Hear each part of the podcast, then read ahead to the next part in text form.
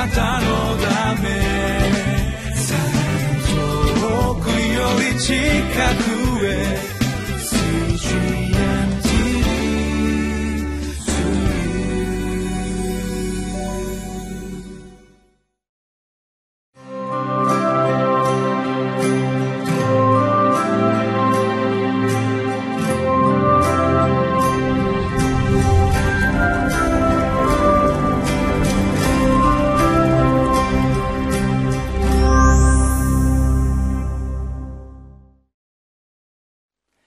皆さんこんにちは。いかがお過ごしでしょうか？上野芝キリスト教会の三好明久です。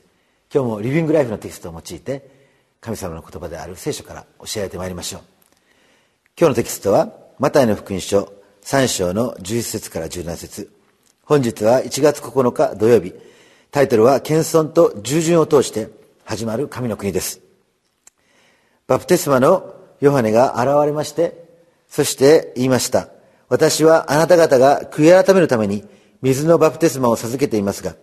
私の後から来られる方は、私よりもさらに力のある方です。私はその方の履物を脱がせてあげる値打ちもありません。その方は、あなた方に精霊と人のバプテスマをお授けになります。精霊と人のバプテスマをお授けになる方。この方は、このイエス様です。そして、このイエス様は私たちに何をもたらしてくださるのか言いますと、それは霊的な刷新。私たちが収穫のために用いられるように私たちのうちに霊的な刷新をお与えになるわけです。そしてそれは実は私たちが悔い改めるバプテスマのヨハネが言っている罪を悔い改めるということではなくて内側から新しくされる。その体験である。私たちがただ借金を返す時に利子だけを返している。行いの罪に心を向けて利子は返してるけれども借金はそのまま。そういう人生ではなくて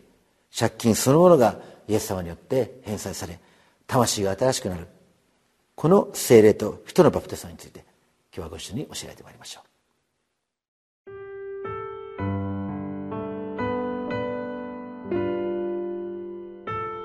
マタイの福音書3章11節から17節。私はあなた方が悔い改めるために、水のバプテスマを授けていますが、私の後から来られる方は、私よりもさらに力のある方です。私はその方の履物を脱がせてあげる値打ちもありません。その方はあなた方に精霊と人のバプテスマをお授けになります。手に身を持っておられ、ご自分の脱穀場を隅々まで清められます。麦を蔵に収め、殻を消えない火で焼き尽くされます。さて、イエスは、ヨハネからバプテスマを受けるために、ガリラヤからヨルダンにお着きになり、ヨハネのところに来られた。しかし、ヨハネはイエスにそうさせまいとして言った。私こそあなたからバプテスマを受けるはずですのに、あなたが私のところにおいでになるのですか？ところがイエスは答えて言われた。今はそうさせてもらいたい。このようにしてすべての正しいことを実行するのは私たちにふさわしいのです。そこでヨハネは承知した。こうしてイエスはバプテスマを受けて、すぐに水から上がられた。すると天が開け、神の御霊が鳩のように下って、自分の上に来られるのをご覧になった。また、天からこう告げる声が聞こえた。これは私の愛する子。私はこれを喜ぶ。イエス様は精霊と人のバプテスマをお授けになるお方とヨハネに言われるわけですけれどもしかしここでイエス様ご自身が水のバプテスマを受ける場面が出てきます。そしてイエス様はどうしてこの水のバプテスマをお受けになったんだろうかということを私たちが考えるときにこの精霊と人のバプテスマを授けるお方この方について私たちがよく知ることができるんではないでしょうか。13節にはさてイエスはヨハネからバプテスマを受けるためにガリラヤからヨルダンにお着きになりヨハネのところに来られたとあります。そしてイエス様は罪を悔い改める必要がなかったにもかかわらず罪の悔い改めのバプテスマを授けていたヨハネからバプテスマを受けるわけです。一体このことは何を表しているのか言えばもちろんイエス様が最後には私たちの身代わりになって十字架に死んでくださる方私たちと同じ罪人の姿姿になってくださった方この方を表しているんではないでしょうか。これは私たちがイエス様を信じる時に罪の許しが与えられるためにイエス様は私たちと同じ罪人の姿を取らなければならなかった罪は犯しませんでしたけれどもしかしそこにイエス様が私たちを新しくするために十字架で苦しんでくださったイエス様ご自身が精霊と火のバプテスマをお受けになるようなそのようなところを通る通るそのような意味合いでイエス様はヨハネからバプテスマをお受けになったわけですこれが私たちに与えられる時に私たちはイエス様によって新しく生まれ変わるという体験をするわけです。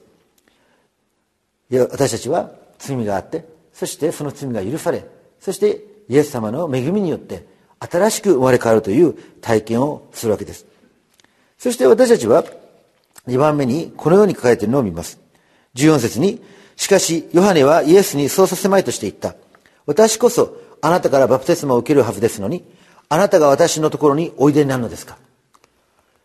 イエス様は私たちの身代わりとなって十字架にかかるためにやってきましたから当然ヨハネからバプテスマを受けなければならない。今はそうさせてほしいんだ。このようにおっしゃるわけです。しかしここで私たちはバプテスマを授けているヨハネとバプテスマを受けているイエス様との立場がこの逆転しているのに気づくわけです。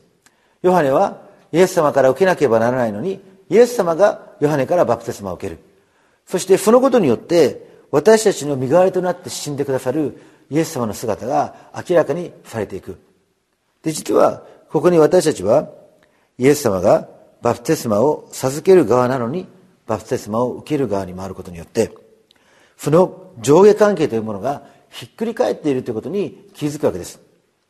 私たちもバプテスマを授けます。新しくイエス・キリストを信じてそしてバプテスマを受けられる方に私たちもバプテスマを授けるわけですけれども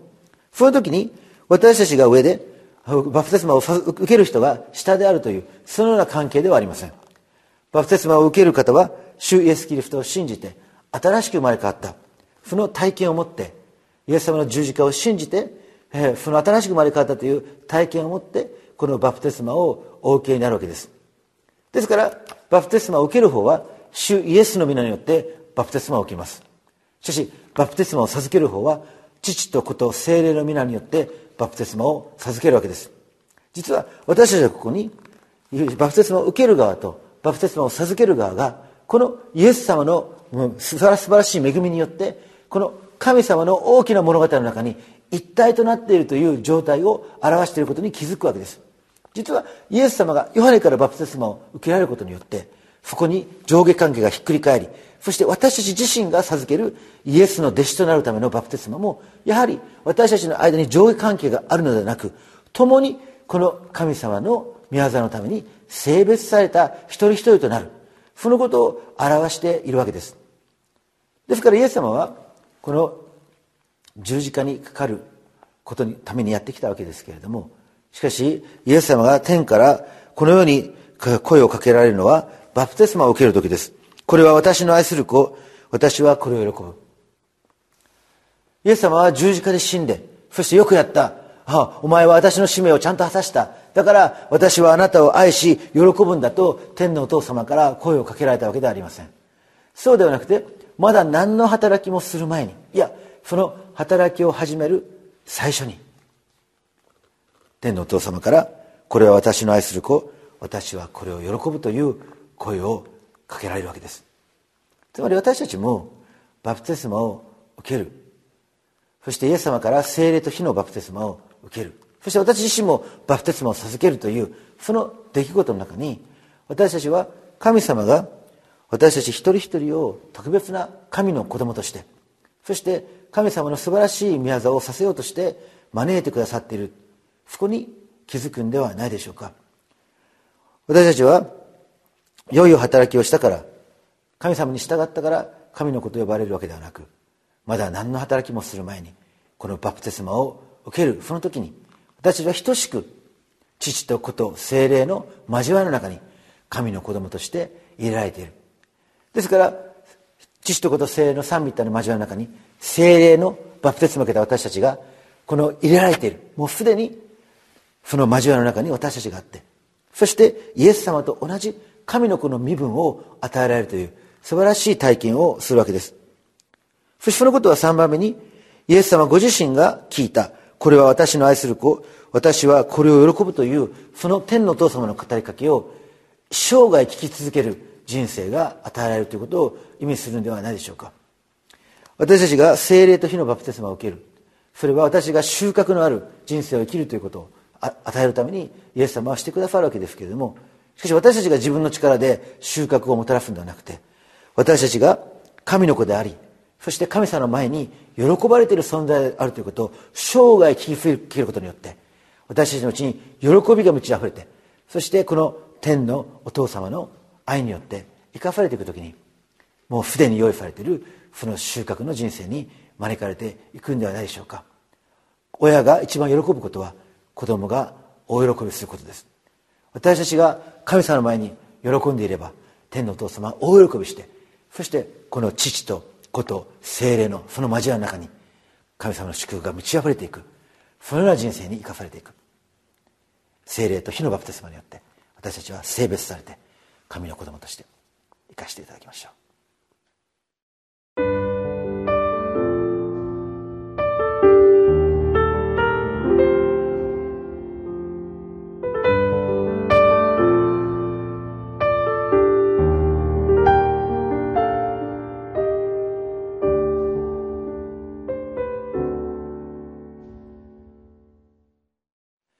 いかがでしょうか？私たちは自分の行いに心を向けているでしょうか？それとも私の魂の状態に心を向けているでしょうか？私たちが罪を犯して悔い改める人生よりも神様の愛に満ち溢れて神の子供としてイエス様の恵みによって喜ばれているそのことを大喜びして生きている時に私の魂の中に喜びがあるかどうか神の愛があるかどうかそのことを私たちは注目して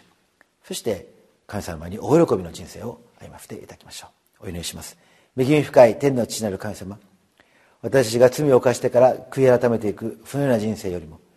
もうすでにあなたの愛によって生かされてそして大喜びして生きていく時に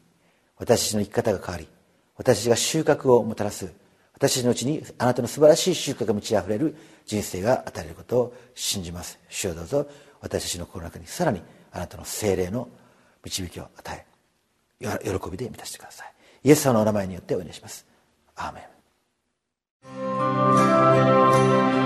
ン。